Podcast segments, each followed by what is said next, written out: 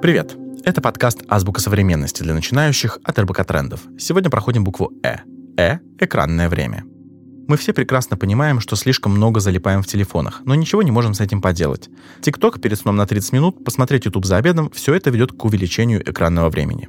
В сутки россияне проводят в телефоне в среднем 5 часов по рабочим задачам и 3 часа по личным делам. Пандемия сделала ситуацию еще плачевнее. С середины 2020 года мы стали проводить в телефоне на 45% времени больше. Вырос уровень стресса и зависимости от устройств. На повышенный уровень стресса и беспокойства жаловался каждый третий.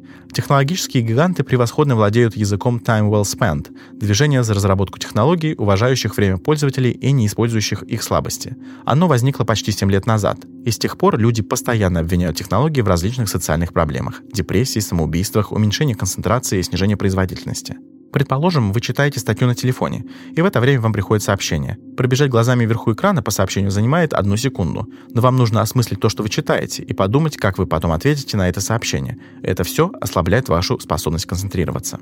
Исследователи не знают точно, почему смартфоны так затягивают. Пока не ясно, насколько это серьезная проблема, но психологи уже считают, что у нас развивается номофобия – дискомфорт, беспокойство или паника, когда мы остаемся без доступа к мобильному телефону или компьютеру. А если у вас часто возникает ощущение, что ваш телефон вибрирует или звонит, когда это не так, возможно, у вас синдром фантомной вибрации или синдром фантомного звонка.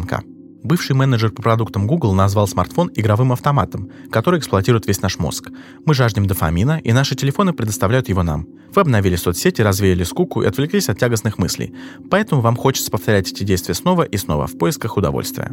Как определить, зависимы ли вы от телефона? Если телефон явно портит вам жизнь, но вы не можете выпустить его из рук и прекратить проверять обновления, это повод обратиться к специалистам. Хотя эксперты считают, что по-настоящему зависимых от телефона мало. Если вы слушали этот подкаст, не отвлекаясь на другие уведомления, вас можно поздравить. Давайте закрепим новые знания на примере. Повторяйте за мной. Я поставил лимит на ТикТок не более часа экранного времени в день. Но я его, конечно, пропускаю. Мне же нужно посмотреть ТикТоки, которые прислали друзья.